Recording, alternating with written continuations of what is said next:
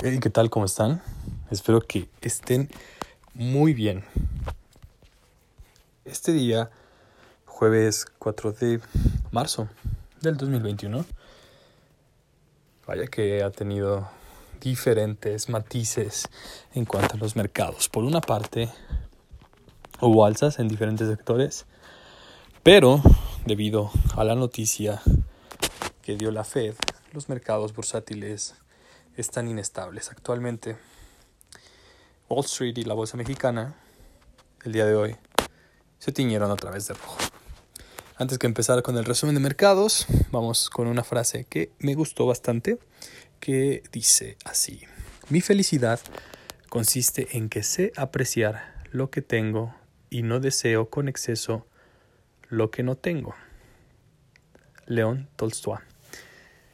Interesante interesante frase para esta situación de mercados que se encuentra actualmente.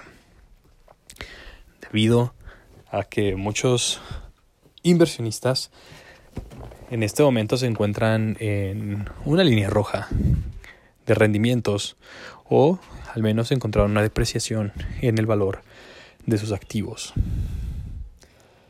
Hay que tener muy en cuenta que parte fundamental de la inversión es la información, cómo la analizas y cómo la ocupas a tu favor.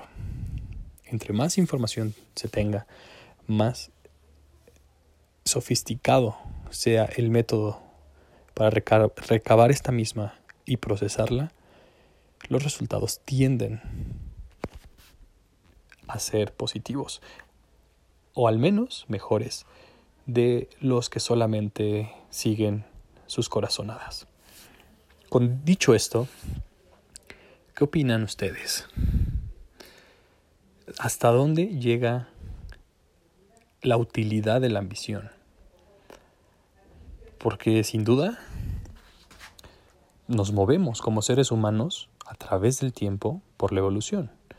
Y la evolución parte desde ese deseo que tenemos por ser mejores, por hacer mejor las cosas, por lograr mejores resultados. Si bien es un hecho que debemos priorizar actividades, rendimientos, relaciones, debe de existir un equilibrio para que pueda converger todo y que de alguna manera cuando sea tiempo de rendir cuentas, estemos tranquilos de que tuvimos una vida balanceada.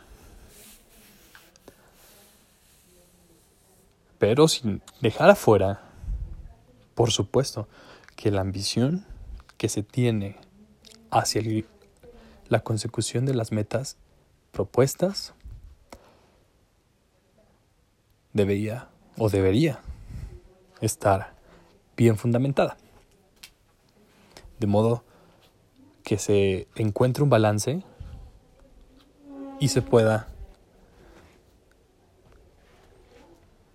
disfrutar de todos los placeres que puede dar la vida.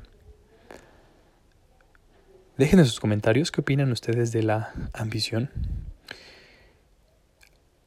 ¿Hasta qué punto ustedes consideran que es mala? ¿Hasta qué punto consideran ustedes que es benéfica? ¿Cuándo se transforma en una virtud y cuándo se transforma en un vicio?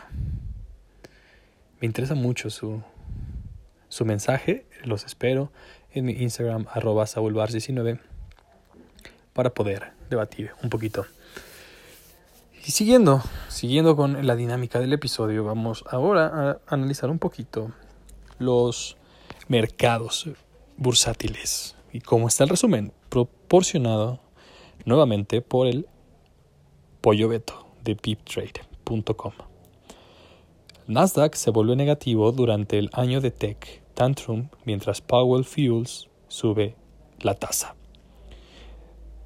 La noticia es que el Nasdaq se desplomó por segundo día consecutivo el jueves, cayendo en territorio de corrección cuando los tipos estadounidenses reanudaron su fuerte aceleración después de que la Reserva Federal Powell no ofreciera pistas sobre el aumento de las compras de bonos y se escogiera de hombros ante los temores de los inversores sobre el aumento de la inflación.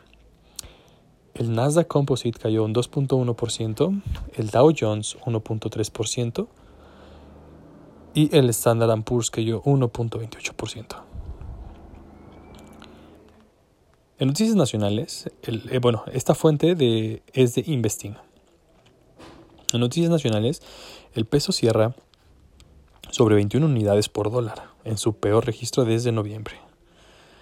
El tipo de cambio terminó en la jornada en 21.0820 pesos por dólar contra 20.99 de unidades el día de ayer. Fuente El Economista. La Bolsa Mexicana de Valores y Viva caen tras cuarto día de avances. Cemex, la joya de la corona, pierde 5.53%. En noticias internacionales, GM planea construir una segunda planta de baterías.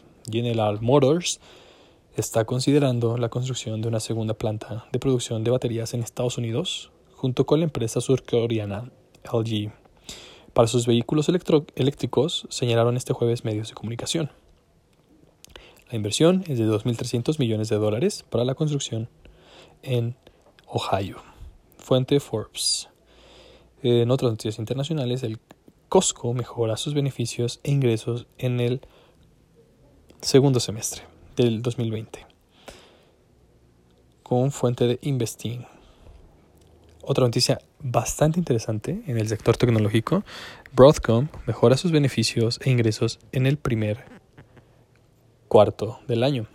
Broadcom presentó el jueves sus beneficios correspondientes al primer trimestre del año, cifras que superaron los previstos de los analistas. Ojo con Broadcom. Ganándole terreno empresas como Intel, como AMD y Nvidia.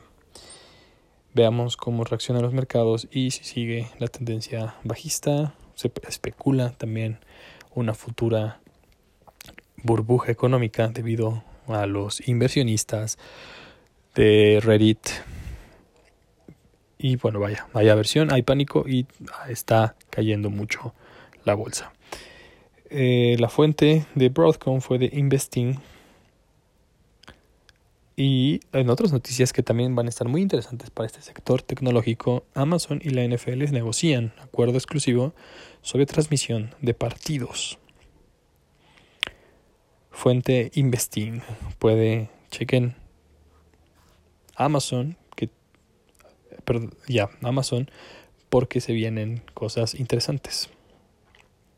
En noticias internacionales también, la OPEP Plus decide mantener un estricto control de la producción de petróleo y los precios se disparan. Fuente El Financiero. Y bueno, el IPC mexicano el día de hoy cayó un 0.8%. Y estamos al pendiente para las futuras reacciones del mercado. Esperemos que pronto se recupere. Si ustedes están pensando en invertir, hagan sus análisis, saquen sus carteras y les puedo decir que este es uno de los mejores momentos para entrar en muchas posiciones de empresas sólidas.